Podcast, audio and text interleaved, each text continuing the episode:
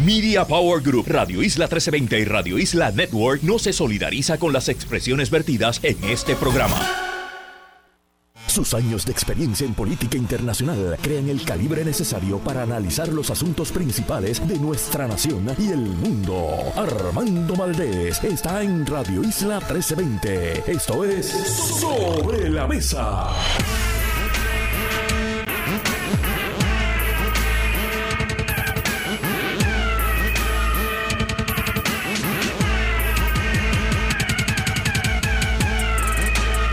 Muy buenos días, les habla José Nadal Power. Hoy jueves 12 de enero, sustituyendo a Armando Valdés en Sobre la Mesa.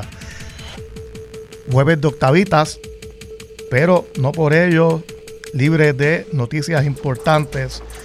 Y nos levantamos hoy con nuevos datos sobre la incidencia de COVID en Puerto Rico. El Departamento de Salud ha informado que hay en promedio 1.100 eh, casos diarios eh, nuevos eh, de contagio. Obviamente no todos, la mayoría son casos que, no tienen gravedad, pero sigue siendo alta la tasa de, de, positividad.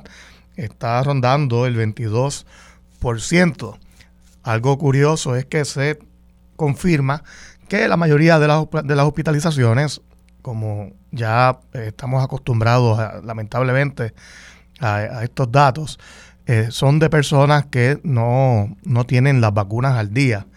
Eh, recordemos que hay una vacuna para las personas mayores de 50 años, pues sería la quinta, que está disponible en más de 500 centros de vacunación, incluyendo farmacias, a través de todo Puerto Rico vaya y vacúnese, que esta última versión es la que nos protege eh, contra las variantes del Omicron, que desde el año pasado pues eh, se ha convertido en la principal cepa del virus del COVID-19 eh, que está pues contagiando, infectando a tantas personas.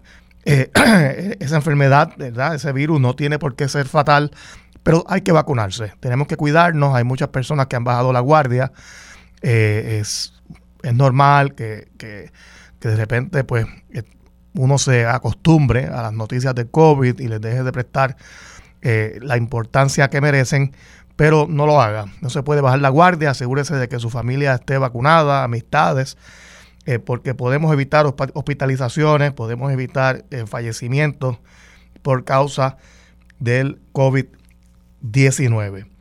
Y también hoy una noticia curiosa que no se ha comentado mucho, pero la informa el, diario El Vocero, y tiene que ver con, un posible aumento al precio eh, del café.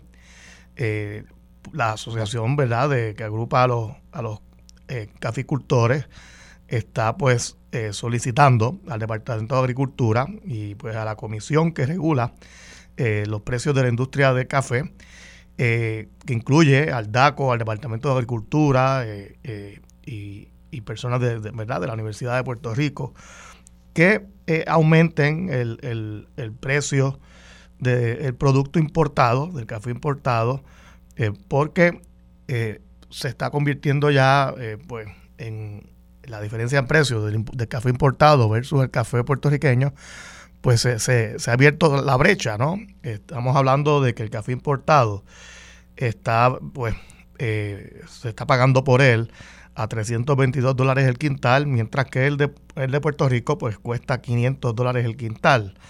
Y hay, pues, parece, al parecer, mucho productor de café en Puerto Rico, pues, eh, no ha podido salir, eh, vender su, su inventario. Y esto, pues, obviamente es una noticia que es de interés para todos, no solamente porque es un producto de uso diario, para todos nosotros, sino también por el hecho de que es una industria tan importante, sobre todo en la región de la, de la montaña en Puerto Rico. Y ahora pues esta comisión, este comité que, que, regula la, el precio del café va a tener que evaluar esta petición para ver si procede o no. El año pasado hubo unos, unas solicitudes similares, pero el secretario del DACO eh, había indicado que no, no se justificaba la petición. A ver ahora si eh, eh, esto pues provoca una decisión diferente por parte de, ese comité que regula los precios. No olvidemos que la producción de Puerto Rico, la producción local, solamente provee el 20% ¿no? de la necesidad de, consumo del mercado. Eh, entonces el Departamento de, Agricultura para compensar pues eh, importa café eh, para entonces revenderlo a los torrefactores que muchas veces pues, lo que hacen es mezclar el café importado que tiene que tener una garantía de calidad claro está con el café puertorriqueño. Hay productores que solo venden eh, café 100% puertorriqueño. Eh, eso tiene que estar siempre eh, en, la, en la etiqueta, ¿no? Si, si el café no es 100% puertorriqueño y es mezclado, pues usted no puede decir que es café totalmente de Puerto Rico en la etiqueta. Por lo tanto, pues ahí es que usted sabe lo que está comprando. El café obviamente de, de, Puerto Rico solo, pues tiende a ser más caro, de gran calidad.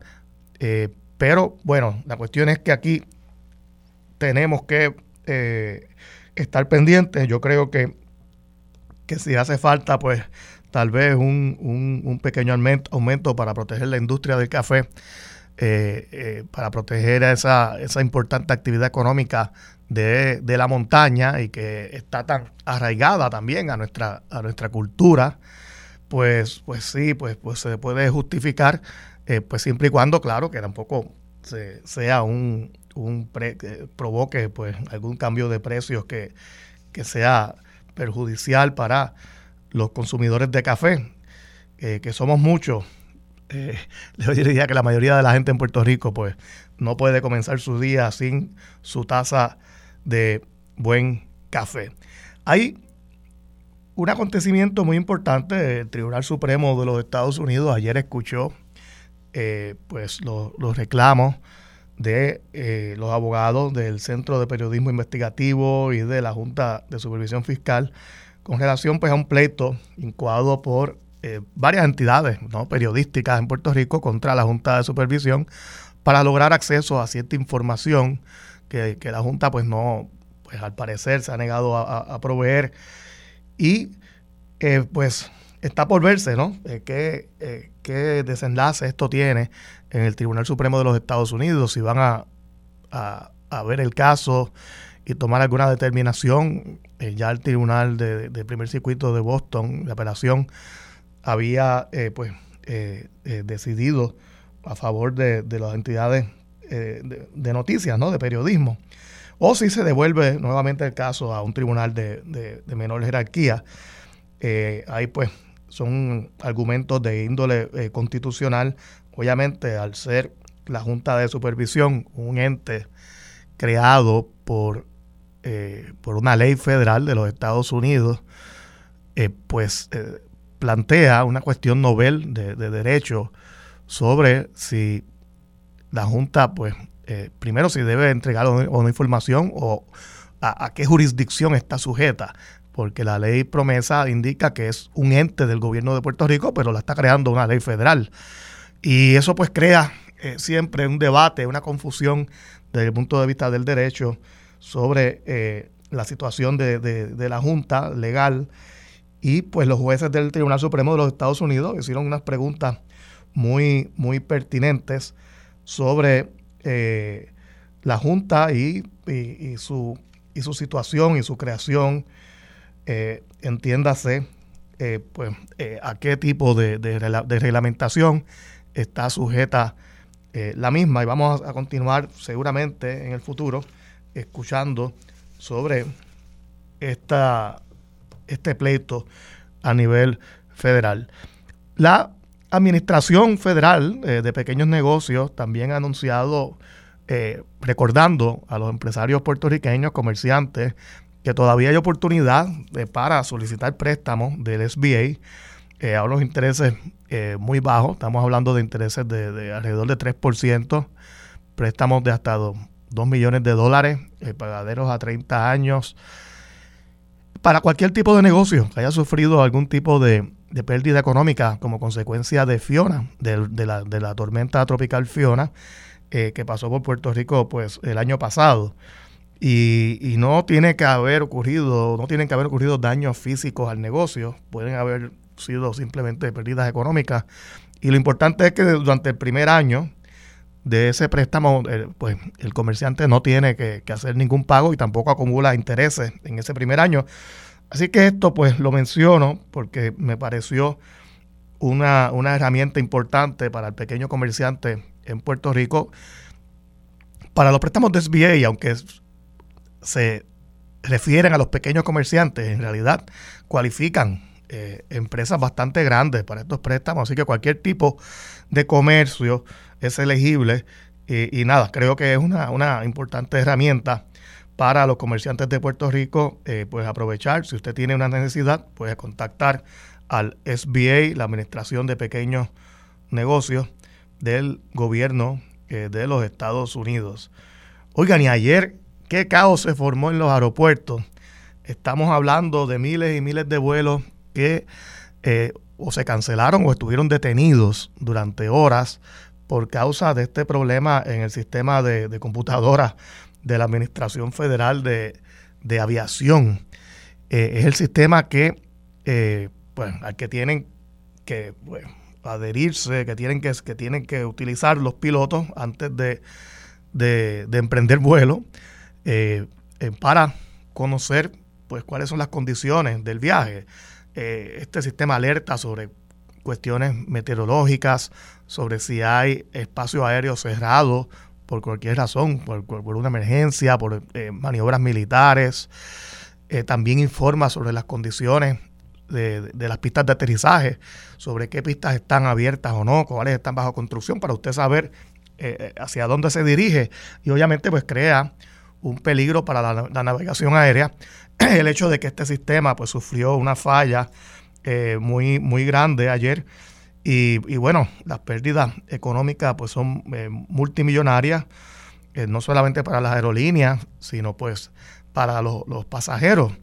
y el Departamento de Transportación Federal ahora pues está tratando de, no solamente de asegurarse de que no se repita este problema, sino también que las aerolíneas no se aprovechen, pues entonces eh, eh, eh, cobrando recargos excesivos a los pasajeros que hayan tenido que hacer cambios en sus vuelos por causa de este problema que no es culpa del viajero, ¿no? Tampoco es culpa de las aerolíneas, pero no es culpa del viajero y es muy injusto que se tenga, pues, que tengan las consecuencias económicas para las personas que hayan, pues, estado viajando durante esta semana, muchas de las cuales pues estaban regresando de sus vacaciones eh, de, festividades navideñas ¿no? y de Año Nuevo eh, para pues eh, retomar la, normalidad laboral y, familiar. Llueve y no escampa para el recién juramentado congresista George Santos de Long Island, Nueva York. Esta persona, eh, a mi juicio, es un, es un fraude eh, ambulante, ¿no? Es un fraude con piernas. Eh, él ha admitido ya haber mentido en sus credenciales. Él gana las elecciones bajo ¿verdad? La, la, insignia del Partido Republicano en un distrito de, nueva creación en esa región de, de la ciudad de Nueva York. Eh, le gana por un, margen, por un margen, eh, margen bastante estrecho al candidato demócrata. Esto pues facilita, eh, en cierto modo facilitó la investidura del nuevo presidente de la Cámara de los Estados Unidos, McCarthy, que es un congresista de California.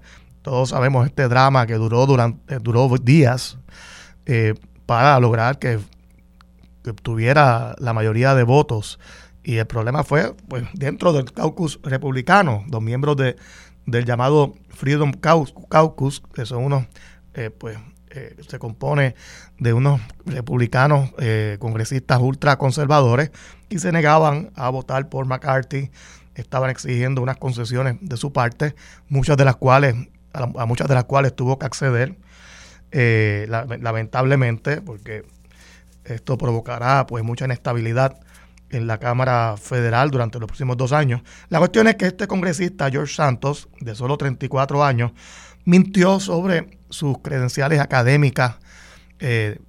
había pues en su currículum él alegaba que tenía grados universitarios que no tenía. De hecho, admitió que nunca se ha graduado de la universidad. También había dicho eh, eh, que trabajó para firmas eh, multinacionales de inversión como Goldman Sachs, si no me equivoco, y otras, lo cual también era mentira. de hecho, el apellido Santos, no sé si es el apellido de su mamá, la cuestión es que hasta, hasta su nombre parece no ser eh, real, nada en él parece ser real. Y pues ahora enfrenta una, eh, enfrentará unas, unas eh, investigaciones por parte del Comité de Ética de la Cámara, por parte también de la Comisión Federal de Elecciones, pero su problema principal está en sus ingresos. Él donó de su bolsillo 700 mil dólares a su campaña, pero ahora no está claro de dónde ves que él genera ese, ese, ese dinero, porque de repente una persona que hace cuatro años atrás, bueno, menos de cuatro años atrás, hace dos años atrás, en el 2020, él había, se había postulado para el, para el Congreso y había eh, perdido esa elección. Y hace dos años atrás, pues él había eh, informado que sus ingresos anuales eran de 55 mil dólares. Y de repente, dos años después, sus ingresos anuales son de 750 mil dólares, más una bonificación de un millón que recibió por parte de una eh, organización para, que, para la cual dice haber trabajado. Pero a base de su historial, pues ya sabemos que aquí hay gato encerrado. una entidad para la que él, al parecer, sí trabajó hace años atrás, pues eh, ha sido acusada de un esquema de, piramidal, ¿no? De fraude a, su, a las personas que invirtieron en ella. Eh, y este señor pues estaba envuelto también ahí y ya pues eh, pueden ver por dónde viene la cosa. Es, una joya de fraude. Incluso el gobierno de Brasil, él es de, ascendencia brasileña por, uno de los dos padres, también pues está ahora reclamando que responda por una acusación de fraude en Brasil de hace varios años atrás.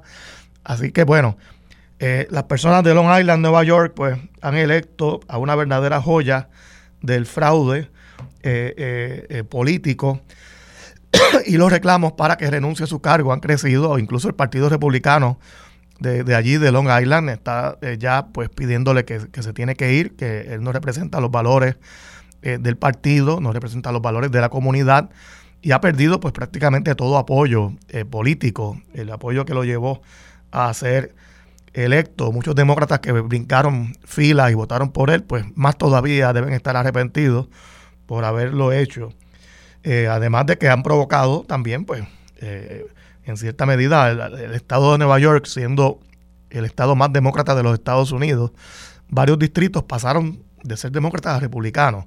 Y eh, irónicamente, el estado más demócrata fue el que propició que los, que los republicanos alcanzaran la mayoría eh, suficiente para tener un presidente de la Cámara eh, de su partido, pues algo que, pues no ocurría en, desde hace varias elecciones. No olvidemos que hasta diciembre pues fue Nancy Pelosi, demócrata de California, también la presidenta de, de la Cámara de Representantes de los Estados Unidos. Bueno, sigue el tema, ahora regresando a Puerto Rico, de el puente atirantado. Eh, eh, es increíble cómo no, no, cesan la, no cesa la información de los vicios de construcción, de la falta de diligencia, que a mi juicio sí ocurrió por parte de la autoridad de carretera a la hora de, verificar, de, fiscalizar a los contratistas de, este puente, ¿no? Eh, que, por el que pasan miles de puertorriqueños, 15 mil vehículos diarios. Eh, y pues que compromete la seguridad de este tema y de otros. Vamos a seguir hablando los próximos minutos, pero me informan que tenemos que ir a una pausa. Regresamos pronto en Sobre la Mesa. Más de 25 años activa en el campo de las comunicaciones, adentrándose en temas profundos de política y gobierno. Su norte es hacer periodismo justo y de altura. A esta hora se une a la mesa la periodista Gloria Ruiz Quillan. Regresamos a Sobre la Mesa. Les habla José Nadal Power en sustitución de Armando Valdés en este jueves de Octavitas, 12 de enero de 2023. Tenemos hoy a la periodista Gloria Ruiz eh, Hay muchos temas, fíjate hoy, eh, relacionados a las carreteras de Puerto Rico. Eh, la reconstrucción, bueno, la finalización de la construcción de la PR10, ¿no? De, que todos sabemos que el tramo entre Adjunta y Utuado pues nunca fue completado, es un, tramo complejo desde el punto de vista de ingeniería. Eh, tenemos el tema del puente atirantado, pero también eh, eh, se informa sobre unos cambios que van a ocurrir en el, en el tema de los peajes. Y me gustaría que la amiga Gloria Ruiz nos comentara sobre esa noticia que también, pues, eh, eh, a, la que, a, la que, hay tantas personas eh, pendientes en todo Puerto Rico. Buenos días, Gloria. Buenos días para ti y para todas las personas que nos escuchan. Gloria, vi que, que al parecer el gobierno está renegociando o ya renegoció el contrato o adjudicó a una compañía nueva el contrato del autoexpreso. Son muchas las quejas desde hace años de los ciudadanos, ¿no? Que, que, tienen pues encuentran irregularidades en los en el balance eh, que pagan eh, para los para el peaje que usan diariamente tantos puertorriqueños eso muchas las quejas sobre el servicio al cliente eh, ¿qué, nos tiene que decir sobre esto? Eso es correcto. desde principios de año comenzamos a trabajar algunas historias sobre el tema, particularmente por lo que estás mencionando de que aún persisten las quejas de los usuarios en que el sistema no es correcto en cuanto a la cantidad de dinero que tienen disponible o también se les hace sumamente difícil, sumamente escarpado comunicarse con las oficinas de AutoExpreso para hacer algún tipo de reclamación.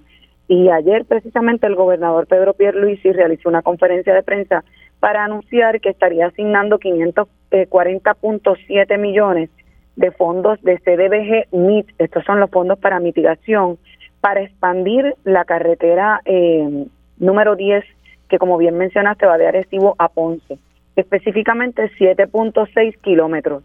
Y la cantidad es bien significativa, estamos hablando de más de 500 millones, de hecho el gobernador reconoció que es la cantidad de un proyecto más ah, eh, grande en términos de fondos federales que se está asignando. Y llegar a asignarlo y que recibiera el aval de vivienda federal fue bastante difícil, reconocido por el gobernador. Con esta coyuntura, y hago un alto sobre la expansión de la carretera, aprovechamos para preguntarle al director de la Autoridad de Carreteras y Terrenos eh, qué se estaba haciendo con estas quejas de los usuarios de AutoExpreso. Y él sencillamente mencionó que las quejas habían disminuido, pero no proveyó ningún tipo de data para poder sustentar su planteamiento.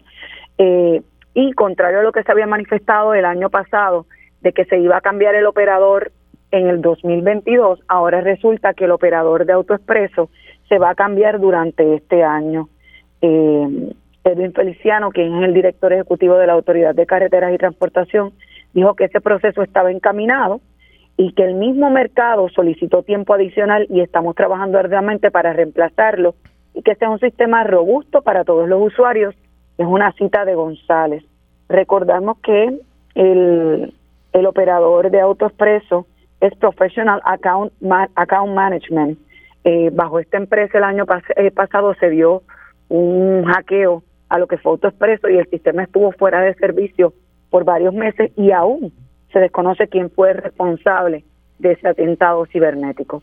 Y esta compañía, ellos eh, ellos manejan el sistema AutoExpreso que, que es el mismo tanto para la, tanto para la PR22 que opera Metropista y, también con para la autopistas que todavía administra ¿no? la, autoridad de, carreteras, ¿no? O sea, todas las autopistas de Puerto Rico utilizan el sistema de autoexpreso que es como que independiente, ¿verdad? Es correcto.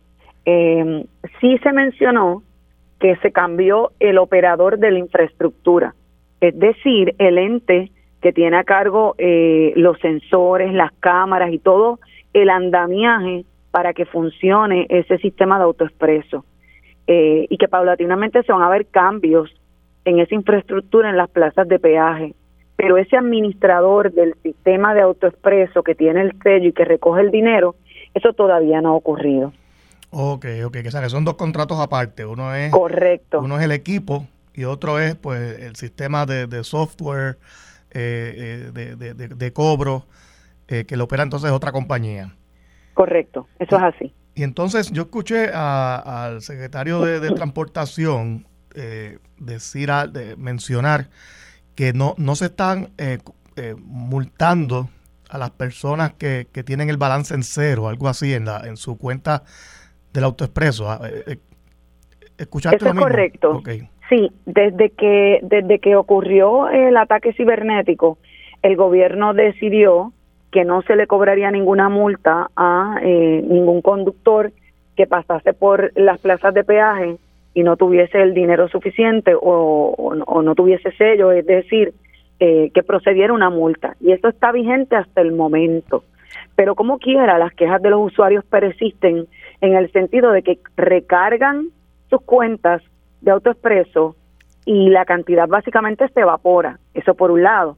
Número dos, eh, de que no están recibiendo los correos electrónicos o el mensaje de texto que de ordinario recibirían para notificarle que está bajo su balance de AutoExpreso.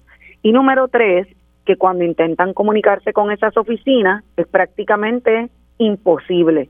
De hecho, ayer precisamente pudimos reseñar en una simple mirada a las redes sociales de una de las usuarias, Yolanda Betancourt, que denunció a través de Twitter que en cinco llamadas la dejaban en línea o le colgaban y que había actualizado su password 29 veces y no podía acceder a su cuenta. Y preguntaba a esta usuaria cómo se supone que actualiza la información de la tarjeta de crédito. Si pasan los cinco días, no es por falta de yo intentar comunicarme con ustedes. Pero aún así, el director ejecutivo sostenía que las quejas han bajado.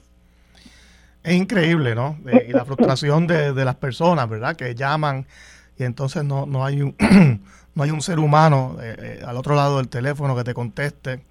Eh, para mí, para mí personalmente, es, es algo, es una tortura cuando uno llama, incluso cuando llama a los bancos, y todas son opciones, opciones automáticas para, para, el servicio al cliente y uno nunca logra dar con una persona que te ayude porque muchas veces el, el, menú que, sale eh, pues no, no corresponde con lo que uno quiere hacer, ¿no? Que, tiene que haber una persona a veces que, te entienda, ¿no? Que, que entienda cuál es la dificultad que estás teniendo y obviamente este sistema de autoexpreso lleva demasiados años eh, eh, así, ¿no? Eh, y las críticas yo creo que nunca han, han cesado y bueno, esperemos que estos cambios que, ha anunciado el gobierno, aunque tardíos, pero que traigan alguna mejoría. Yo creo que, son miles y miles las personas que están aguardando ese momento. Oye, Gloria, y estábamos mencionando, ¿verdad? Lo de la, el anuncio de ayer de la autopista 10 de, que se supone vaya de Ponce a Recibo, pero que, sabemos está interrumpido entre adjunta y, y Utuado. Esa inversión, además de verdad de ser cuantiosa, eh, es la primera vez, me parece, según, según se expresó ayer, que el HOT, porque estos son fondos CDBG, ¿no? De, de, para recuperación de desastres, la primera vez que el HOT pues eh, autoriza invertir este tipo de fondos en, en una eh, autopista. Eh, lo cual me resulta interesantísimo y creo que bueno, es una buena noticia para Puerto Rico porque la realidad es que llevamos décadas esperando por ese último tramo eh, entre Utuado y, Adjunta. Eh, es un tramo que siempre se ha mencionado que tiene unas dificultades desde el punto de vista de, ingeniería civil por la topografía complicada que tiene, ¿no? Son bien, una zona bien montañosa. hay que construir creo que dijeron 20 puentes, que, lo cual lo hace sumamente costoso eh, y complejo. Y por eso es que nunca se había terminado ese tramo, ¿no? Por, por, la, por, lo, por las complicaciones que, se preveía, ¿no? Eh, eh, iba, iba a traer. Es correcto lo que estás mencionando y de hecho el gobernador en la conferencia de prensa reconoció que debieron pedirle autorización al Departamento de Vivienda Federal, HOT, por sus siglas en inglés, eh, y pasar por una rigurosa evaluación que incluyó una declaración de impacto ambiental. Ahora bien, Esa declaración de impacto ambiental nunca se le proveyó ayer a los medios, a pesar de que por lo menos el nuevo día la solicitó. Y esa declaración de impacto ambiental es muy importante, porque ese documento no sabemos de qué fecha es, eh, si es actualizado, y sabemos que esto es un documento que requiere de mucha rigurosidad eh, y es sumamente importante revisarlo para saber qué es lo que le presentó el gobierno de Puerto Rico a las autoridades federales para autorizar la construcción de esta expansión. Recordemos que la PR10 desde que se hizo para la década del 70 siempre ha sido una vía muy controversial, muy polémica, porque se atravesaron sumideros, ríos, etcétera. El daño ambiental en esa área fue bastante considerable. Y voy a darle una cita del gobernador. Para conseguir estos fondos completamos una extensa eh, estudio de costo-beneficio que justifica que el proyecto es necesario y se reducen los riesgos futuros por ser un proyecto de mitigación. La aprobación de HOT es muestra de la confianza que la agencia federal tiene en la gestión de nuestro gobierno. La PR10 es un importante conector de norte a sur en nuestra isla que se comenzó en el 1972 y del cual ya más de 300 cuartas partes, tres, tres cuartas partes, debo decir, están construidas y en uso. La porción restante se encuentra entre los pueblos de Utuado y Adjuntas. HOP no provee fondos en términos generales para proyectos de carreteras. Esta no es su misión. Lo que sucede aquí es que nosotros, quizás creativamente, como a Puerto Rico no se le concedieron, como a Puerto Rico le concedieron 10 mil millones bajo CDBGDR, principalmente para atender el impacto de María desde el punto de vista económico y de infraestructura, y se le proveyó a Puerto Rico 10 mil millones bajo el programa de CDBG MIT para mitigar, es decir, mejorar la infraestructura desde el punto de vista de posibles eventos o desastres futuros para presentarnos en este proyecto ante HOT por precisamente el beneficio que tiene desde el punto de vista de mitigación. Usamos el dinero en apoyo de nuestra presentación. Vamos a, ir a una pausa este, que, y volvemos en unos minutos a seguir hablando de este tema, de la PR10. Y también quiero hablar un poco del puente atirantado, que está dando mucho que de, qué hablar también. Así que regresamos pronto. Buenos días, eh, les habla José Nadal Power, sustituyendo a Armando Valdés en el día de hoy. Si usted eh, va para a transitar por la Valdoriotti, pues sepa que todavía continúa el tapón, eh, sobre todo de, Carolina hacia San Juan. Hubo un accidente fatal allí, lamentablemente. Eh, y bueno, estaremos pendientes al desarrollo de esto, pero la avenida todavía está sumamente congestionada. Y hablando pues de carretera, estamos aquí con la periodista Gloria Ruiz Cuilan y y hace unos minutos estábamos dialogando sobre, y no, y no acabamos, sobre la carretera Puerto Rico 10, eh, que se supone ¿no? va que vaya de Arecibo a Ponce, pero todos sabemos que tiene ese tramo que nunca se ha completado entre Utuado y Adjuntas. Estábamos hablando pues de las expresiones del gobernador que Gloria estaba citando. Gloria, yo si me, me corrige si me equivoco, pero esta carretera se, se visualiza en los años 60, 70, eh, cuando había una, un plan de, de, hacer una explotación eh, minera en el centro de Puerto Rico, por la zona de Junta, donde hoy día está el bosque de Casa Pueblo, ¿no? que, porque luego de unas luchas comunitarias se logró proteger el medio ambiente allí, pero el, el, el propósito original de esta carretera era eh, para beneficiar, para propiciar esa explotación minera que se proyectaba. Eso pues nunca se, materializó, pero de todo modo gran parte de la carretera eh, se llegó a construir.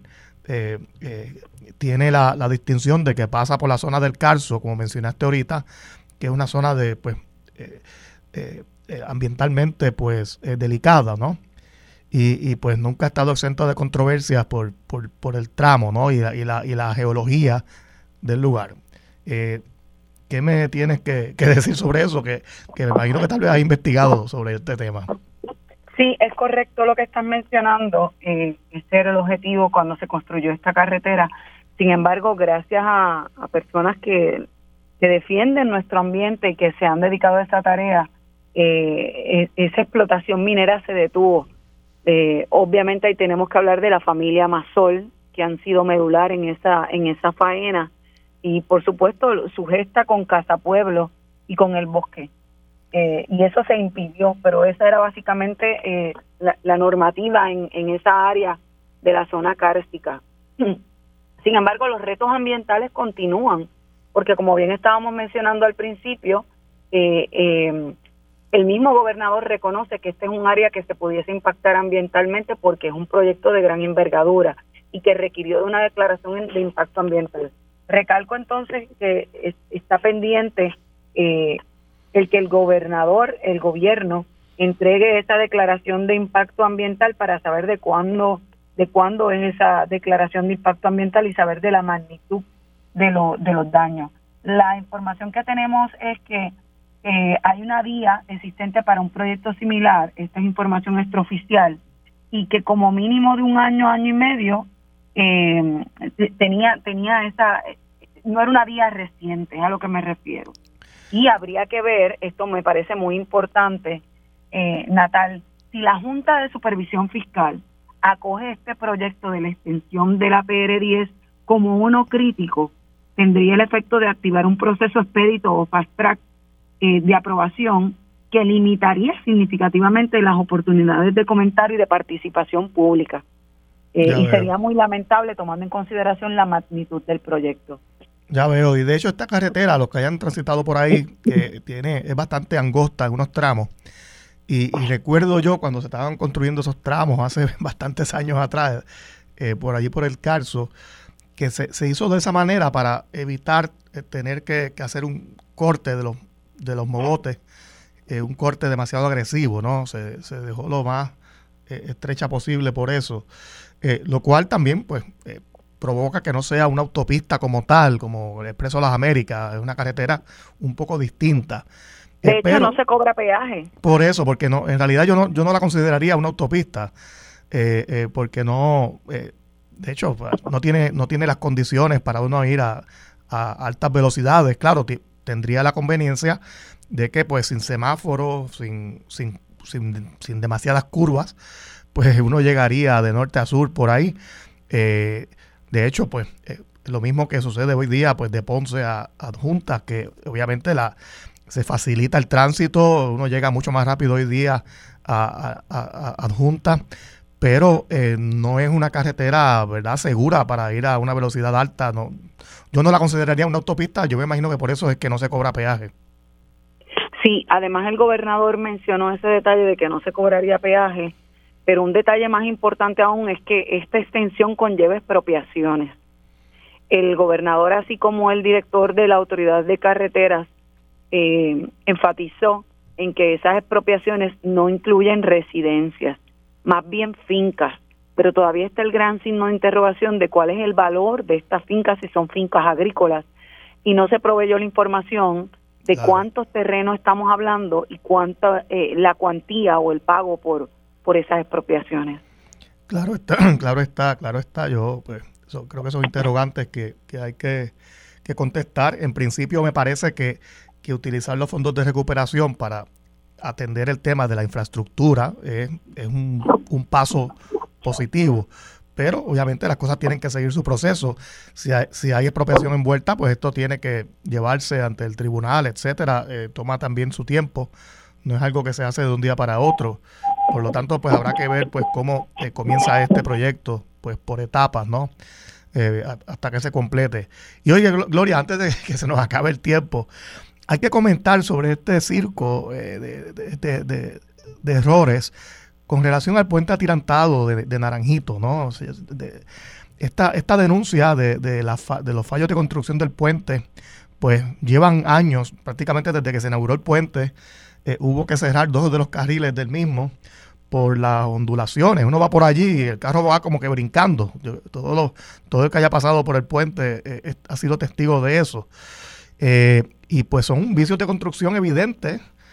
Eh, oye, en la, República Dominicana hay varios puentes atirantados, incluso en la misma capital, eh, eh, que funcionan a la perfección. Y aquí cuando nos damos a la tarea de hacer nuestro primer puente atirantado de, ¿no? de este tipo, pues no se hizo bien y, como que aquí nadie, el gobernador dijo ayer que están, se, están, se está agarrando el toro por los cuernos, qué bueno, pero oye, pero ¿Cómo es posible que después de tantos años como que eh, no se hizo nada sobre esto? Ciertamente es un proyecto bien caro para el pueblo de Puerto Rico que ya se pagó y que es lamentable que después de que se haya pagado, incluso antes de que se eh, después de un año de inauguración, cuando ni siquiera se había cumplido el año de inauguración, salieran a relucir estos vicios de construcción y nadie hiciera nada, lo que era evidente. ¿Cuál fue la respuesta del gobernador? La siguiente. Aquí puede haber responsabilidad compartida. Esto es un asunto bien complejo. No es tan difícil como decir la responsabilidad la tiene el contratista o los funcionarios de gobierno debieron haber tomado otra decisión. No es tan fácil. Y aunque se le insistió al gobernador en cómo se adjudicaría responsabilidad, esa fue continuamente la respuesta. No es tan fácil, me parece que es compartida, que es compleja. Bueno, yo creo que si, si esto, yo creo que cualquier ingeniero a quien se le encomiende evaluar esto, a cualquier ingeniero estructural, eh, puede llegar a una conclusión. Yo no, no soy, ¿verdad? No, no, no, no, soy ingeniero, pero creo que, que no debe ser tan complicado determinar eh, de quién fue la responsabilidad. Obviamente, en todo proyecto de este tipo ah, tiene que haber supervisión. La, autoridad de carretera tenía que haber tenido, y, no sabemos quién fue, una compañía dedicada a supervisar proyectos, ¿no? Y también había un contratista pues dedicado a construir eh, el puente. Pues, pero ¿cómo es posible que alguien, alguien tiene que ser aquí responsable? Esto no puede quedarse así en el aire, me parece. Pues, concurro contigo, concurro contigo en lo que estás manifestando, pero lamentablemente en este país al parecer la impunidad es la norma y no la fiscalización o el adjudicar responsabilidades. Más que todo, la dinámica ha sido eh, el dejar pasar y como bien asumió el gobernador, reparar. Por eso es que él dice que está asumiendo el, eh, toro por los cuernos. Pero recordemos, como bien tú mencionas, que este puente eh, era responsabilidad, se realizó en, en la inspección rutinaria fue en agosto de 2009 y encontró ondulaciones de hasta 21 centímetros en la superficie de la estructura, lo que provoca vibraciones e impactos de peso excesivo en los cables de los puentes. Eh, y fue construido por las Piedras Construction, a quien la autoridad de carreteras no le cuestionó sobre las fallas y por el contrario, le pagó por completo 31.8 millones de dólares 4 millones por encima del precio estimado originalmente. Y lamentablemente esas son las cosas que suceden en este país y que continúan sucediendo por impunidad. Increíble, Gloria. Bueno, se nos acaba el tiempo. Lo triste es que arreglar el puente va a costar casi lo mismo que costó su construcción. Pero bueno, seguiremos hablando de este y otros temas. Muchas gracias, Gloria, por tu participación en la mañana de hoy. Vamos a una pausa. Buenos días, les habla José Nadal Power, sustituyendo hoy a Armando Valdés, hoy el jueves 12 de enero, jueves de octavitas. Y estamos con el representante Ángel Mato y el representante eh, Pichi Zamora. Buenos días a ambos. Buenos días, senador, a la familia del 1320, al compañero Pichi y sí, pero tengo dudas si es octavita o octavones. Tal vez Pichi, que más de campo que yo nos ayude. Así es, así. Yo, yo, bueno, buenos días, buenos días a todos. Pero mira, estas son las navidades más largas del mundo. Bueno, no, es que esta semana la gente se queda como que con el impulso, ¿no? Y es difícil, pues. Y después, eh, eh, es difícil parar la, rueda. digamos que esta es la semana que todavía en los hogares puertorriqueños tumbamos el árbol. Ay, bendito, déjalo ahí una semanita más. Eh, yo, yo soy de los que, mira, anoche, anoche lo prendí, prendí el arbolito en casa porque me gusta todavía verlo así. No, este, yo soy de los que tardo, tardo en, en, en, desmontar el árbol. Bueno, eh, yo conozco a alguien, eh, bendito, y está en sintonía, ese me va a pelear, lo desmonta como para mayo. Hubo un año en casa que se desmontó, yo creo que como en marzo, chacho. bueno, yo tengo, mira, yo tengo un arbolito que en la pandemia estuvo el año completo en la esquinita de la casa. a mí me pasó cuando ese año que lo desmonté en marzo, me daba vergüenza mi condominio que la gente me viera con el árbol, con el árbol bajándolo. Pero bueno, eh, gracias a ambos por, por estar aquí en esta mañana. Eh, hay un tema que quiero tocar con ustedes. Siempre que Ángel Mato eh, está en el programa y, me toca a mí moderarlo, a mí me gusta hablar de los temas de turismo primero. Y luego pues uno pasa a otros temas, porque yo sé que a Pichi, también le interesan.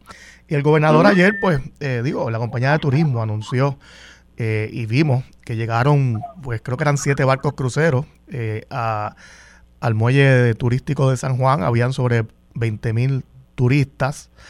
Eh, el gobernador también anunció que ya estaban en la negociación final con, con el operador seleccionado para los muelles de turismo. y también está la crítica que, que manifestó Dafne Barbeito, consultora de temas de turismo, en cuanto a que eh, pues no va a haber desde abril un entre abril y octubre no, van a haber barcos eh, con base en San Juan, ¿no?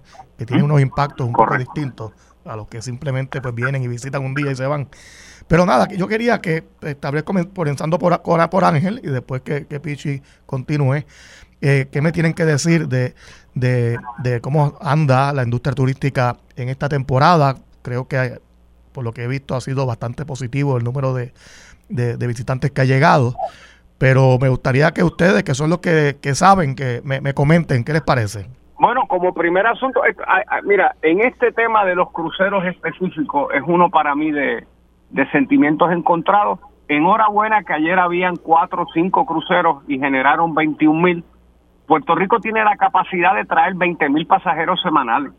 Es importante que se sepa que en un día cualquiera, en el Atlántico, o en el Caribe, o como se dice en buen español, por arriba y por abajo, nos pasan sobre 60 cruceros de compañías que optan por no parar en Puerto Rico y eso siempre es agenda de la compañía de turismo que es la que coordina el acceso aéreo y el acceso marítimo de la isla, en adición a lo que la autoridad de los puertos todavía haga porque ahora estamos en una transición a un operador Global Port Holding, ¿verdad? Que esto era un escándalo desde hace ya cinco años que eso venía merodeando, en donde se ha privatizado todos los 14 muelles de San Juan y ahora hay un postergue porque aunque hoy sale una nota que alegadamente habían logrado el financiamiento para el proyecto, la realidad es que no lo habían logrado. Y la información que yo manejo es que quieren extender o atrasar la llegada de Global Port Holding para los meses de verano porque aún no se había podido lograr el financiamiento. Eso es algo que solamente el tiempo hará que la verdad salga a la superficie. Dicho eso, pues las expresiones del gobernador, bendito, ¿verdad? En, en, conferencia de prensa, él quiere rebatir lo, lo irrefutable. Tú no puedes tener más cruceristas si por seis meses desde verano no vas a tener salidas en San Juan y las salidas son los que generan que además de los puertorriqueños, los cruceristas nativos, que deben ser como 300 mil en Puerto Rico, pues turistas lleguen en avión una noche antes, una noche después y se monten en el barco de su preferencia. Mientras más grande, más caro, mejor, porque el perfil de gasto aumenta.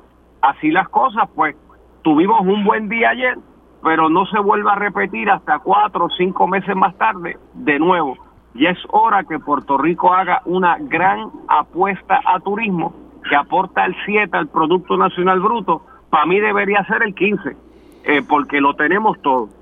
Oye, y son, y son, tú mencionaste que son 14 muelles de, de, de, turismo. Sí, la realidad es que la, la totalidad de los muelles de San Juan, conocidos y desconocidos, porque hay unos muelles que llevan décadas cerrados, del 11 al 14, es más fácil decirte que esos muelles son el paralelo de Bahía Urbana pero como llevan treinta y pico de años en desuso, la gente no los ve. que, ese es el famoso muelle Frontier, ¿no? Este... Bueno, ese es el 4. Ah, el, el, muelle 4 es el que está al lado del Club Náutico, que en varias ocasiones se habían logrado acuerdos con compañías de barcos cruceros para que lo adoptaran, hicieran mejoras capitales y estuvieran allí. Y también se usa para carga de agregados, carga suelta, varilla, arena, que eh, eso tú lo ves más a la altura del McDonald's y el edificio este de... Sí, por el cuerpo de ingeniero. ingeniero de los Estados Unidos. Correcto. Pichi, ¿qué me tienes que decir sobre la industria turística? Eh, que pues han habido anuncios, ¿verdad? Que por parte del gobierno de la sobreocupación hotelera, eh, llegada de cruceros, eh, que pues al parecer, según indican, pues nos hemos ido recuperando, pero quería también pues escuchar tu, tu versión. Mira, varias cosas. Yo siempre he dicho que el sector de turismo es de los sectores eh, económicos de Puerto Rico que tenemos que potenciar y seguir potenciando. O sea, es un sector económico, punto. Y por la caída de otros sectores económicos como la industria, la farmacéutica, claro que tenemos que potenciar el sector turístico que fue afectado, vamos, estamos claros, fue afectado por la pandemia y el sector de cruceros fue el más afectado de la pandemia en términos de sectores turísticos los viajes y todo lo demás, porque fue el primero que se afectó, porque si recordará, la primera incidencia grande que recordamos de internacional era un crucero lleno de pacientes COVID, este, que nadie dejaba atracar en ningún muelle, nadie quería, de hecho, cuando tú vas a la lista de los países y las personas que han muerto, está listado como una jurisdicción, o sea, un punto este, que fue estudiado. Dicho eso, mis vacaciones la semana pasada yo no pude compartir con ustedes porque estaba de vacaciones en qué? En un crucero de nueve días con mi hijo de 15 años, eh, baratito, salió baratito. ¿Desde dónde? Desde los muelles de San Juan, como hacemos todos los puertorriqueños. Y había, yo te diría que aquel crucero había como mil y pico puertorriqueños, eh, más los que vinieron de fuera, ¿verdad? Los que, los, que venían, personas que vinieron, no solamente, y para estar de acuerdo, o sea, con lo que dice este eh, Ángel, sea, personas que vinieron de Estados Unidos, pero personas que vinieron de Inglaterra, de yo conocí personas de UK, de Inglaterra, yo conocí personas de Italia, yo conocí personas de Francia que vinieron a Puerto Rico a tomar el crucero en el que yo estaba. Porque esto, esto, genera noches de hotel, ¿no? Este eh, genera, genera, pues eh, ocupación de, de vuelos. tiene, tiene, un, tiene un efecto multiplicador mayor, ¿no?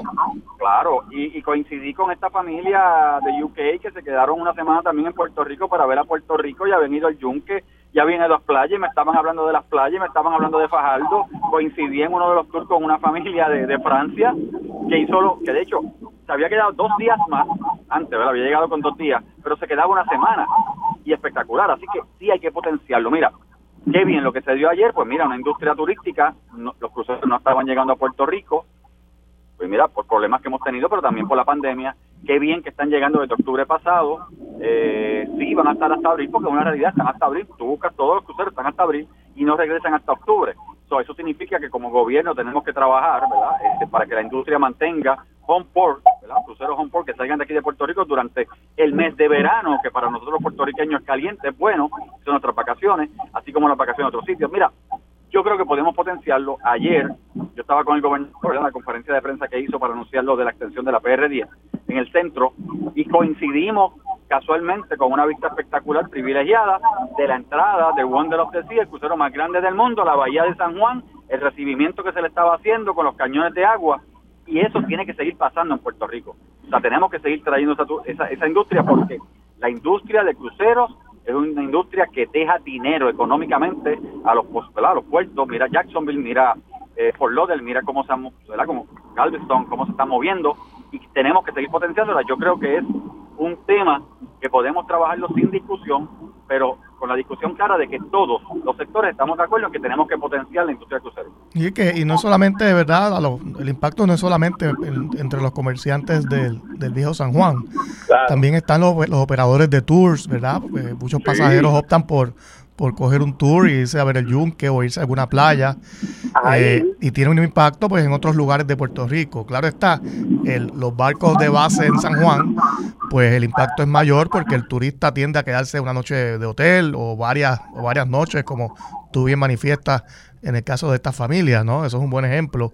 Y tienen pues un impacto mayor, además de que muchos eh, suplidores eh, puertorriqueños pues son los que le, le los, les proveen a estos cruceros de, los alimentos, de combustible, etcétera, etcétera, ¿no? Y, pues son muchas las compras entonces que, que esos cruceros hacen a comerciantes puertorriqueños y tiene ciertamente son, son fundamentales, ¿no? Para en, términos del impacto económico.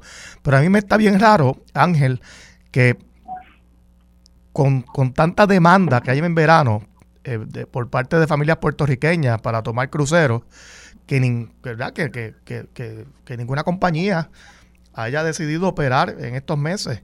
Eh, obviamente esto conlleva planificación, no es, está, y déjame irme a Puerto Rico ahora, ¿verdad? Ya, ya no vendrán, me imagino, a esta altura. Pero, pero me está raro que, pues, que las fuerzas del mercado no hayan eh, movido a alguna compañía a venir aquí durante el verano. Déjame ver cómo analizo esto sin que la estufa se ponga en high a las 9 y 10 de la mañana. Eh, desgraciadamente, los, ¿verdad?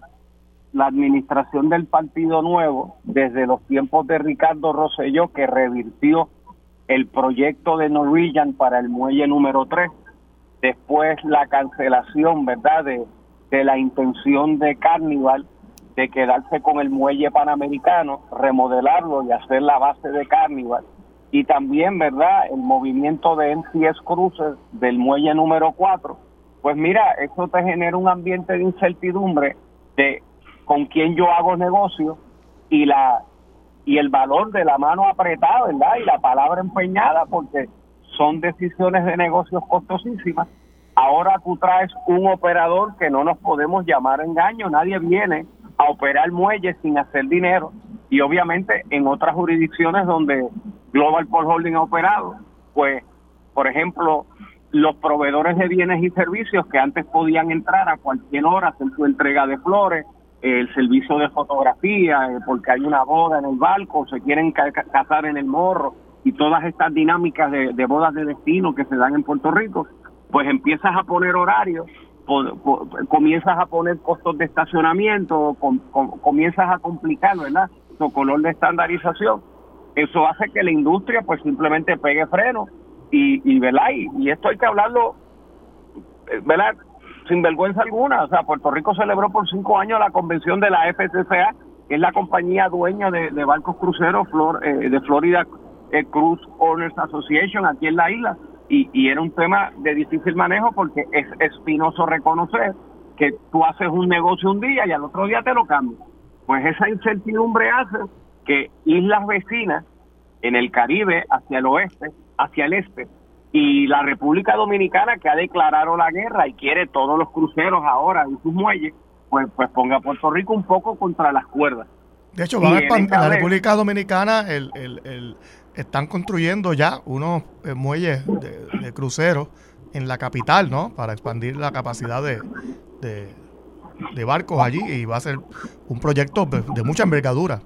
Claro, y entonces, de nuevo, porque la República Dominicana de manera agresiva, clara, abierta sobre la mesa, entiende que turismo es de esos pozos de desarrollo económico que se pueden explotar. En Puerto Rico se hace, pero se puede hacer mucho más. Pero tú necesitas desde el Ejecutivo recordar que nuestra hermosa nación puertorriqueña es una islita caribeña, que ahora mismo eh, eh, en todo el noreste de los Estados Unidos, pues la gente está con un frío pelú y eso hay que capitalizarlo y no se pueden estar con decisiones de paños tibios. Te digo más, mañana, si escuché bien una promoción de esta emisora, mañana Puerto Rico llega a Puerto Rico esta dama de España, de nombre Puerto Rico, que ha sido invitada por la compañía de turismo, va a haber una transmisión especial desde el Hotel Conquistador.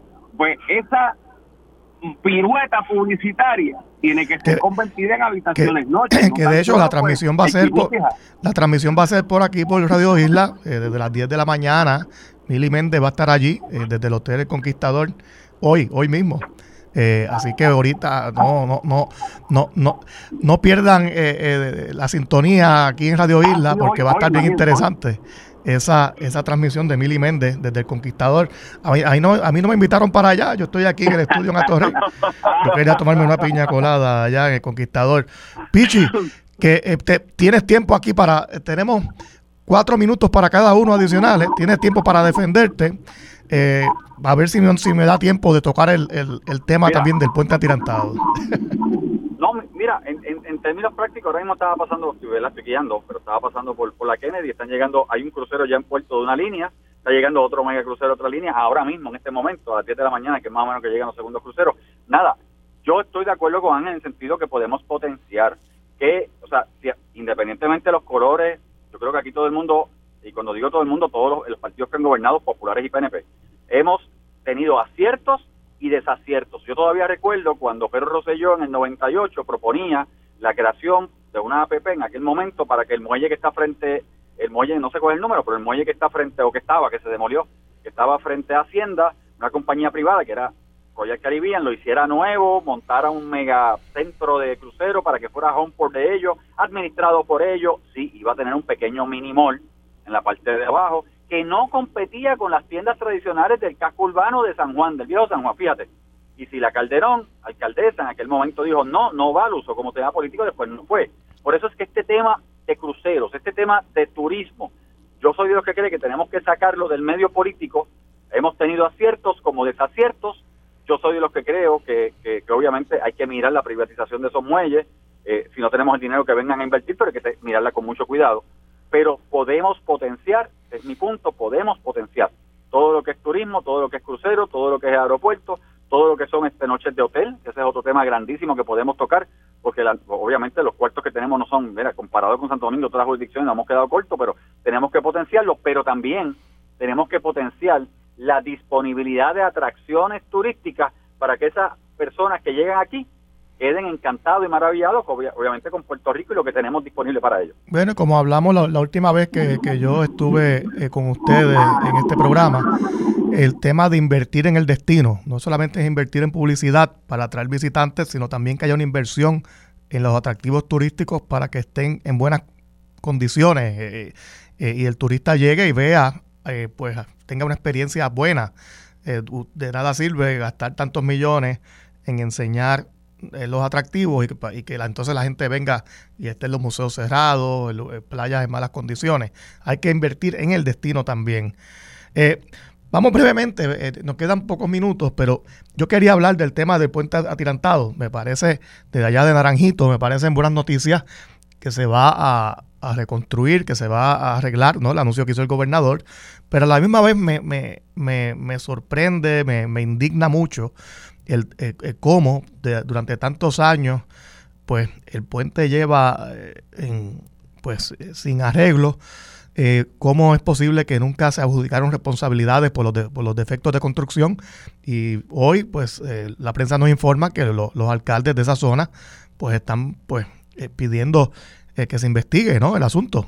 Ángel pues como primer asunto, el próximo martes la Cámara de Representantes aprobará una resolución de investigación del compañero Juan José Santiago eh, a esos fines, porque lo medular aquí, eh, José y Pichi, Puerto Rico se está levantando de una quiebra, Puerto Rico está renaciendo 2.0, algún día irá al mercado de capital, algún día se volverá a hacer naranjito no puede volver a ocurrir. Que yo recuerde nunca un gobierno de Puerto Rico cuando se hace una escuela y está mal hecha la manda a demoler y no le paga el contratista. Cuando una casa espera queda virada, nunca hay consecuencias.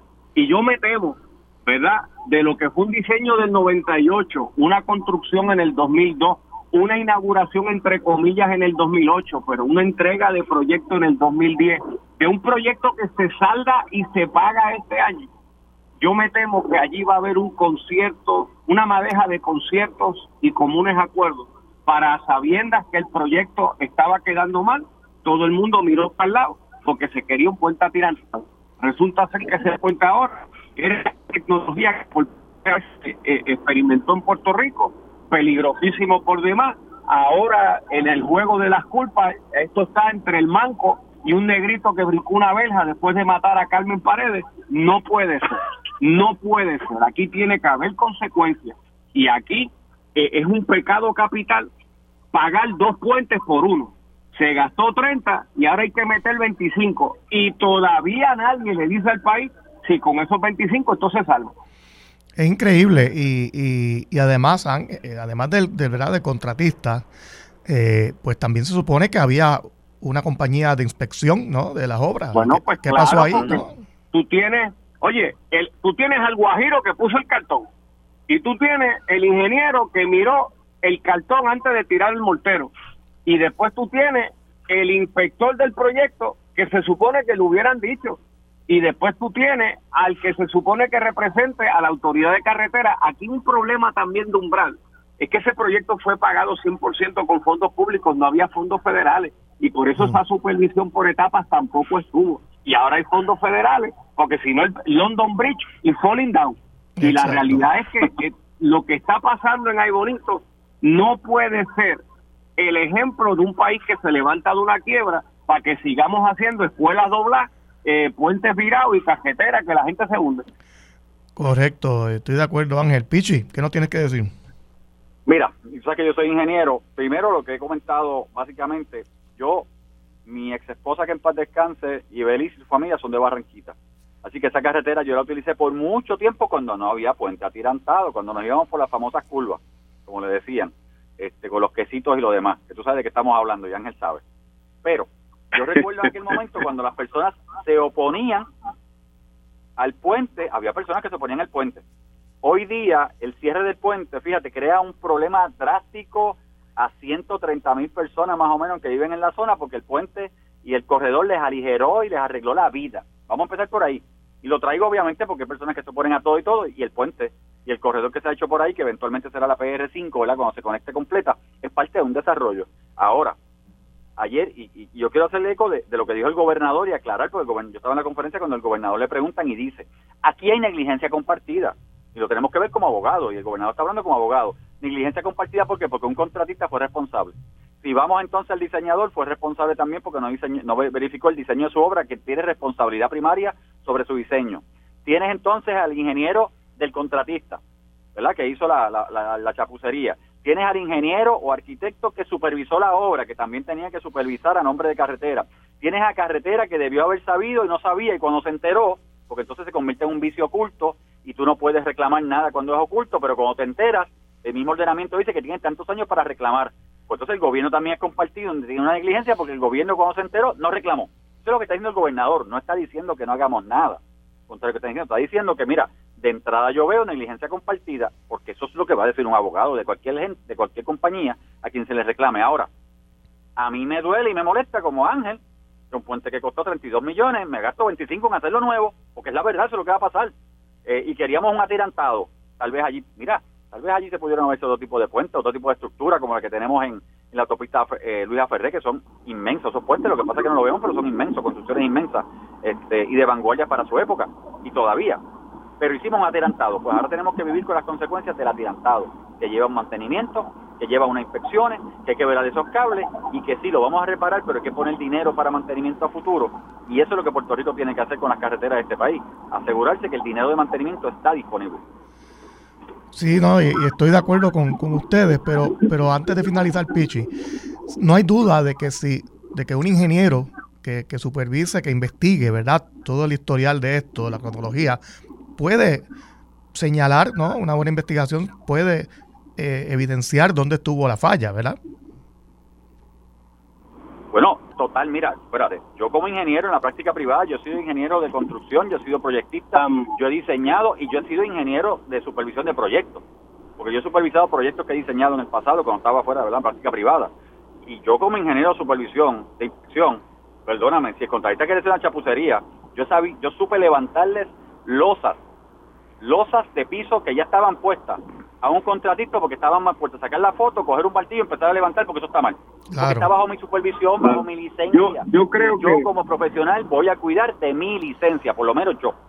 Y obviamente el que no lo hizo, pues eventualmente tendrá responsabilidades si se busca. Ángel, 10 segundos que se nos acaba el tiempo. Sí, sí, también es, también es que en obras monumentales que trasciendan de un número X, también tenemos que indagar sobre compañías que se llevan la subasta para después cobrar su tajada y empezar a subcontratar por ahí para abajo y se pierde dinero, o sea, y ese dinero no llega a la obra. Claro. Porque si yo soy el contratista grande y, y, y pellizqué 5 millones para después buscar un subcontratista que también quiere sus 5, pues ya ese proyecto de 30 bajó a 20. Claro está.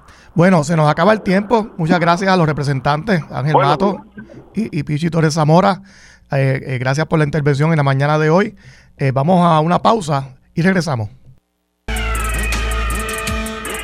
Pues estábamos discutiendo con eh, los representantes Ángel Matos y, José Pichi eh, Torres Zamora, eh, pues el asunto del puente atirantado, de, atirantado de, Naranjito, que conecta pues otros municipios también, como pues Comerío, Barranquita, como ellos manifestaron, son pues alrededor de 140 mil pues, personas que que viven en esa zona que depende pues, de, este puente. Eh, yo estoy de acuerdo en que solucionó un, problema ¿no? que había de acceso a estos municipios. Lamentablemente se hizo de la manera incorrecta eh, desde, desde, su inauguración. Todo lo que hemos pasado por ahí sabemos que, eso parece un sub y baja, ¿no? Uno eh, se nota la inestabilidad eh, la, la, falta de, de, nivel ¿no? de, eh, de, la, de la superficie del puente. Y pues ahora ha llegado el momento pues de corregir la situación desde el punto de vista ¿no? de, de, ingeniería. Va a costar alrededor de 25 millones la reparación del mismo, cuando era nuevo, había costado pues un poco más de 30 millones. Así que, pues lamentable. digo, es una buena noticia que se va a arreglar, pero lamentable que pues no, no se haya hecho de la manera correcta y no se haya investigado durante tantos años. Tenemos en línea telefónica al vicepresidente de la Federación de Maestros, el señor Edwin Morales.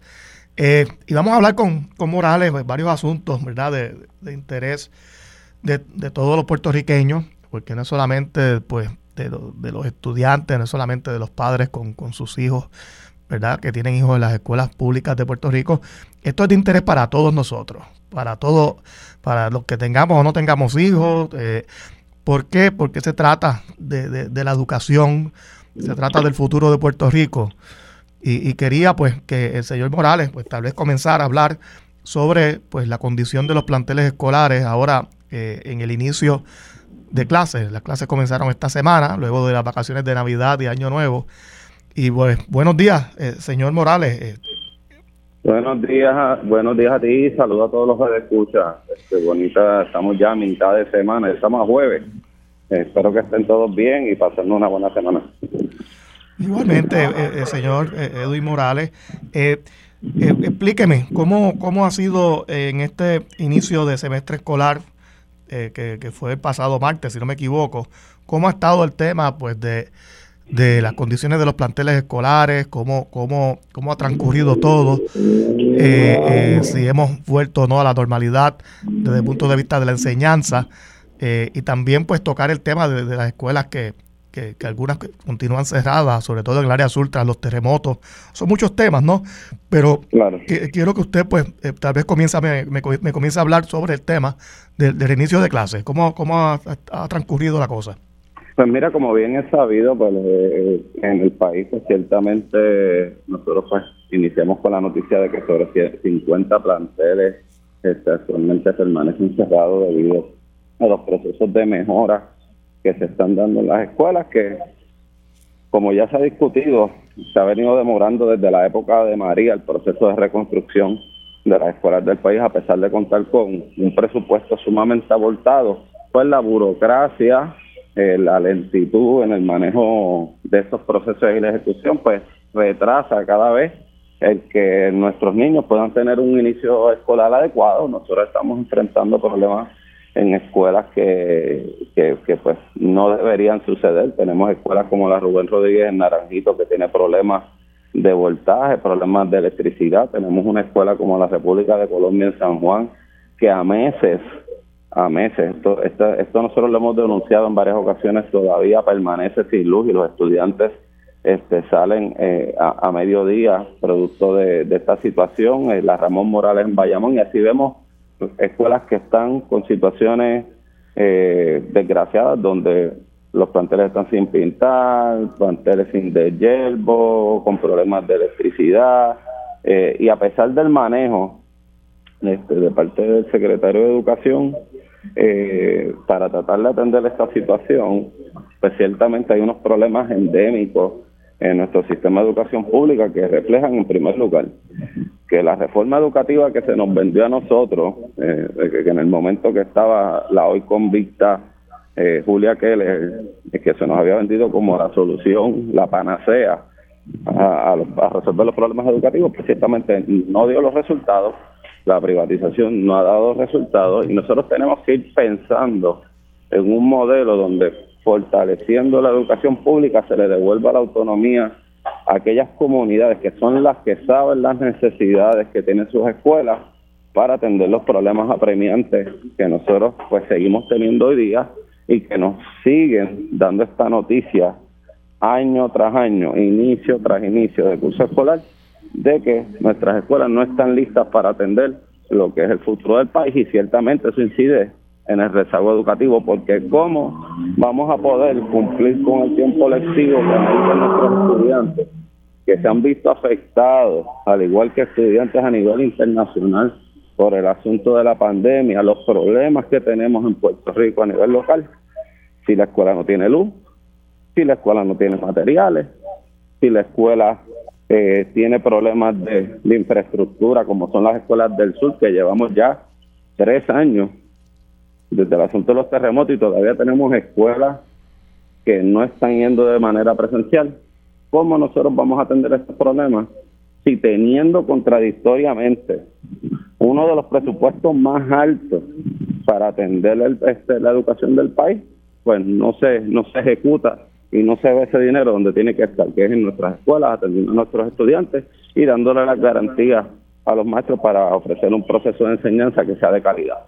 A mí siempre me ha parecido un gran misterio ese, ¿no? Eh, con tanto presupuesto que, con el que cuenta el Departamento de Educación, eh, ¿cómo es posible que no se vea ese dinero, eh, por lo menos en la planta física, algo tan básico, de tener las escuelas con en condiciones, con, con, el equipo adecuado, con, con los sistemas eléctricos adecuados.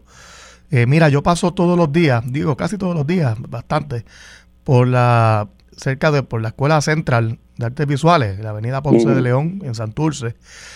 Y esa escuela, que es una escuela modelo, eh, corazón de la ciudad, de la capital, ¿no? de, desde María todavía no se le han reparado las ventanas. Eso es lo que yo veo desde la calle. ¿Qué, otros problemas tiene en, el interior? Eso es otro tema. Pero luego de más de cinco años, todavía no han arreglado las ventanas de esa escuela. Eh, y uno se pregunta, ¿pero qué es, lo que, es lo que sucede? ¿Cómo es posible que con tanto dinero, tanto del Fondo General de Puerto Rico como, como de fondos federales, cómo es posible que, sea tanta pues, la, la ineficiencia y, y, no se arreglen las escuelas. Y, ni hablar, pues, pues lo que usted menciona, las escuelas de la zona sur de Puerto Rico, sobre todo, que fueron ¿verdad? afectadas por eh, el, terremoto. Eh, obviamente, pues son reconstrucciones que toman tiempo, eh, pero de todos modos, los alcaldes del sur y, las comunidades reclaman un poquito más de agilidad en el tema de la reconstrucción. pero esto parece pues que es el cuento de nunca acabar. El Departamento de Educación tiene más presupuesto entre los fondos federales y los fondos del gobierno de, locales que, algunos gobiernos de, Centroamérica y con todo y eso no se ve, no, no sé qué, es lo que pasa con el departamento eh, eh, eh, de educación. Sobre eso nosotros pues hemos, hemos en varias, como es un asunto que discutimos todo el tiempo, pues nosotros pues hay una hipótesis que tenemos sobre, sobre este particular, es que ciertamente eh, la educación en Puerto Rico en un momento dado cumplió un objetivo de desarrollo a tener con los cambios que se dieron a partir de los, de los, de los años 50 y, su, y sirvió como un instrumento de movilidad social para muchos sectores del país que la educación pública fue su principal proyecto cultural y alternativa para salir de la pobreza. Este, hoy aquí nosotros estamos viendo que desgraciadamente no hay proyecto de país, Aquí vemos un montón de gente que están como tremendos comelones esperando a buscar que todo colapse para apropiarse de los fondos públicos en las distintas áreas este, del gobierno de Puerto Rico y ciertamente nosotros estamos bien pendientes. No podemos obviar que actualmente el departamento sigue en sindicatura, ¿verdad? Tiene una sindicatura actualmente federal precisamente porque tenemos un montón de alimañas, de sanguijuelas que ven el Departamento de Educación como una TH y quiénes son los que sufren las consecuencias de este tipo de, acciones, pues nuestros niños, las comunidades escolares y por ende el país.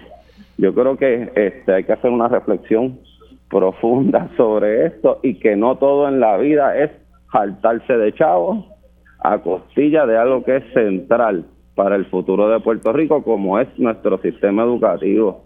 O sea, yo creo que es importante señalar, hay gente que su única experiencia cultural, desde kinder hasta duodécimo grado en la escuela pública, en las bellas artes, en la música, en la ciencia, en, el idioma y otras materias que se enseñan que son de, de suma relevancia, pues nuestro sistema y nosotros tenemos que defender esto como una joya. De la misma manera que nosotros, yo soy de la escuela pública toda la vida, desde kindergarten hasta la Universidad de Puerto Rico.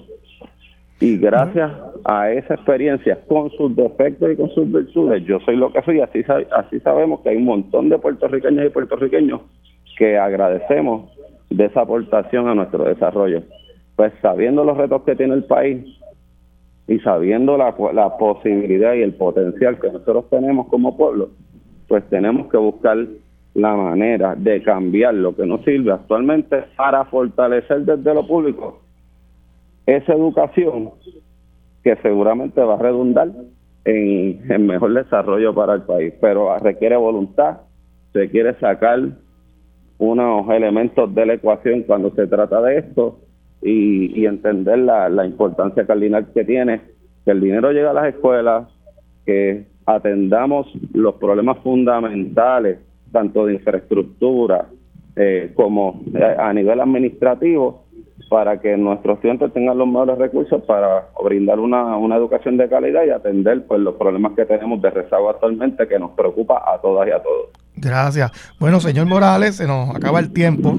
Eh, agradecemos ¿verdad? Eh, su disponibilidad para participar en el día de hoy en, en nuestro programa.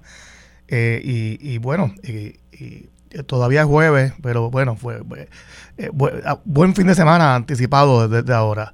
gracias a usted, gracias por la invitación. Muchas gracias. Nos habló Edwin Morales, vicepresidente de la, de la Federación de Maestros. Vamos ahora a una pausa y regresamos pronto con otra... Buenos días, les habla José Nadal Power, sustituyendo a Armando Valdés, hoy jueves 12 de enero. Eh, escuchando ahora esa entrevista que, se le hizo a la epidemióloga del Estado, pues es importante recordar que, sí, que todavía eh, tenemos que vacunarnos. Eh, estamos hablando de, más de mil casos diarios en promedio que se están pues, detectando.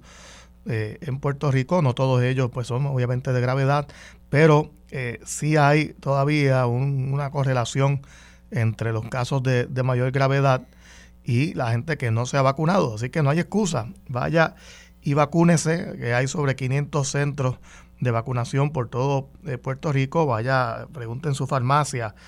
Hay, hay, hay oportunidades de, de, evitar los contagios y sobre todo de evitar hospitalizaciones y fallecimientos por eh, eh, eh, causa de el, COVID-19.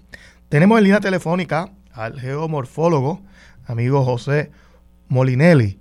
Buenos días, profesor. Bueno, buenos días, un placer estar contigo y con la distinguida radio audiencia. Profesor, pues mire, tenemos verdad varios temas que cubrir aquí, muchos de gran relevancia, sobre todo ¿verdad? Desde el punto de vista ambiental, que es lo que nos compete pues hablar eh, en, lo que queda del programa de hoy. Eh, se supone que para el verano va a estar listo el, plan de mitigación, adaptación y resiliencia al cambio climático. Eh, según pues ordena la ley 33 de 2019, hay un, pues, un, comité de expertos y sobre cambio climático que, que tiene a cargo la elaboración de este plan y pues ha creado esto muchas expectativas, ¿no? Por, sobre todo porque la gente ha ido eh, tomando conciencia de, los problemas que trae, sobre los problemas que trae el, eh, y retos del cambio climático. Hemos visto la erosión de muchas playas alrededor de Puerto Rico en los últimos años, se ha ido, em, ha ido empeorando ese problema. Y, y bueno, eh, ¿qué, ¿qué, podemos esperar de este plan? ¿Qué, ¿Cuál es su opinión? Eh, eh, y, si esto es algo que, verdaderamente pues eh, va a provocar cambios en términos de cómo en Puerto Rico construimos, de cómo en Puerto Rico visualizamos el manejo de, nuestras costas. mira, eso es una pregunta que es bien importante porque en Puerto Rico se ha hecho tanto plan sobre todo y nunca se implementan los mismos nunca se instrumentaliza la manera en cómo hacer estos planes operacionales.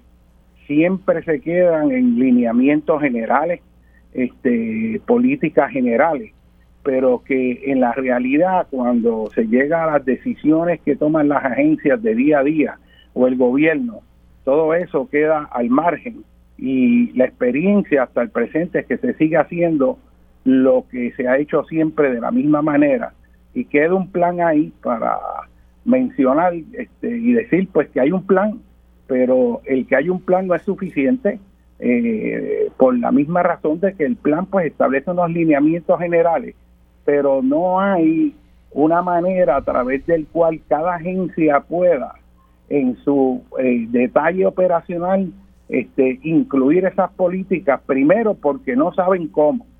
O sea, tú le puedes decir, digamos, a, este, a los municipios, pues mira, tienen que eh, considerar el cambio climático en sus operaciones. Pero entonces va a venir la pregunta, bueno, pero ¿cómo yo hago eso? Eh, ¿A qué se refiere? Este, ¿Cómo yo distingo lo que es cambio climático de las condiciones del tiempo este, que naturalmente ocurren aquí? ¿Y a qué escala de tiempo es eso? ¿Eso es ahora, mañana, pasado? ¿Dónde están los recursos económicos para instrumentalizar eso? Y sobre todo, ¿dónde es que está una estrategia específica para todo Puerto Rico, para que en cada área y región se haga un plan integrado de suerte tal de que en vez de cada agencia aisladamente hacer lo que cree que le toca o lo que piensa que puede hacer, en vez de hacer una estrategia que en términos generales, si se hace algo va a ser fragmentado, este, tenemos que pensar en torno a cómo tú estableces planes específicos de área para lidiar con toda una nueva replanificación del país.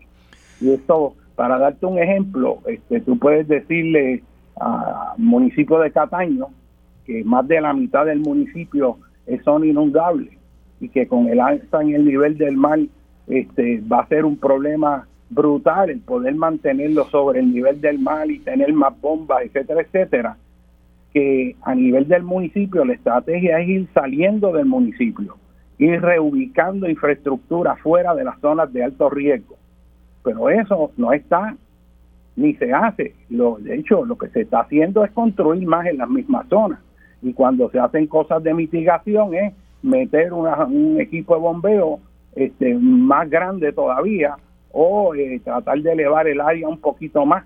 Pero hay muchas áreas en Puerto Rico que no se está haciendo este, nada significativo para adaptar el país al cambio climático.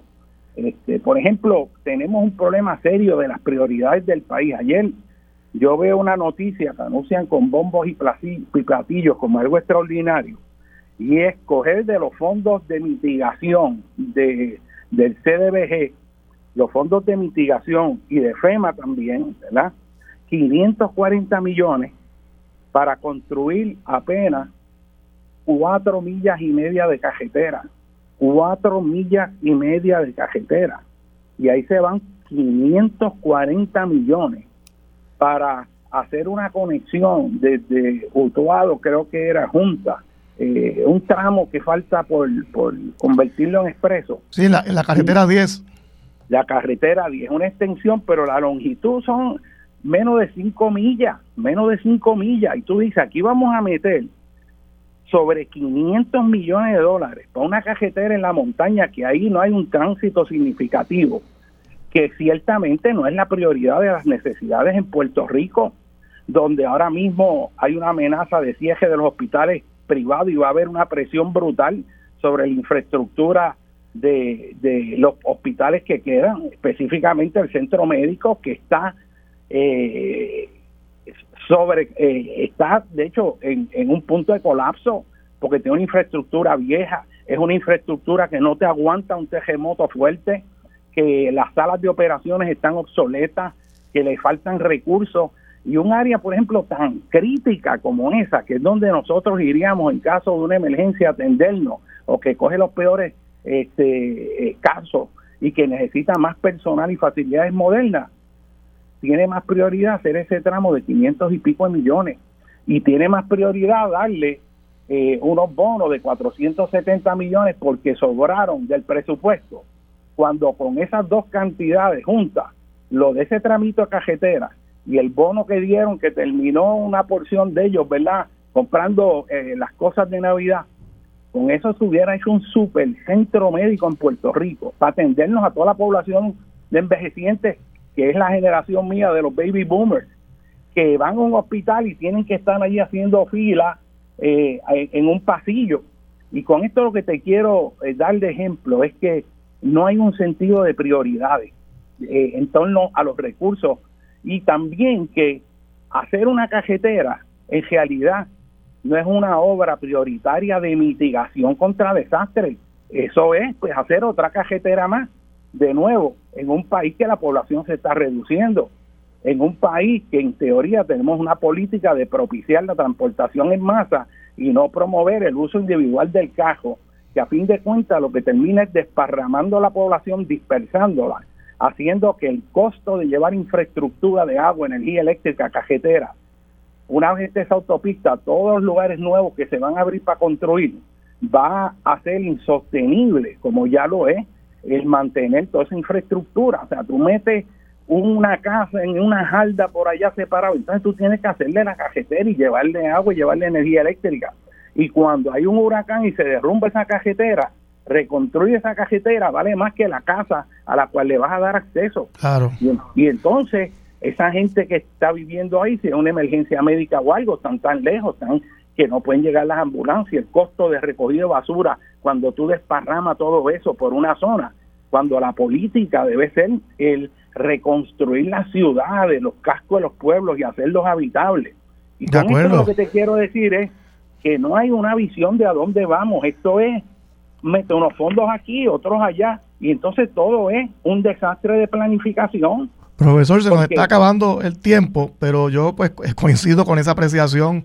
En Puerto Rico hemos construido más millas, eh, hemos enterrado más millas de tubería y de cables y hemos hecho más millas de carretera de las que luego se pueden mantener por la mala planificación en la República Dominicana. De hecho, ahora se está hablando del proyecto de, un tren que, que, le dé la vuelta al país, algo que en Puerto Rico no, no se menciona y deberíamos estar hablando de esas cosas, ¿no? Esto pero bueno, estos, estos temas para otro programa, porque doctor, se nos acabó el tiempo. no logramos hablar de lo que íbamos a hablar en el detalle, pero el concepto está y el concepto principal es que no importa qué planes tú hagas, si no hay una visión y no hay un plan estratégico hacia dónde vamos a ir como país para hacerlo sostenible de verdad, todos estos planes se quedan en el aire como se quedaron en el pasado. De acuerdo, doctor, y que simplemente, que es lo importante, aquí lo que falta siempre es ejecución. Bueno, se nos acabó el tiempo, me indica el director. Muchas gracias a todos los que nos sintonizan. Les habló José Nadal Power, sustituyendo a Armando Valdés.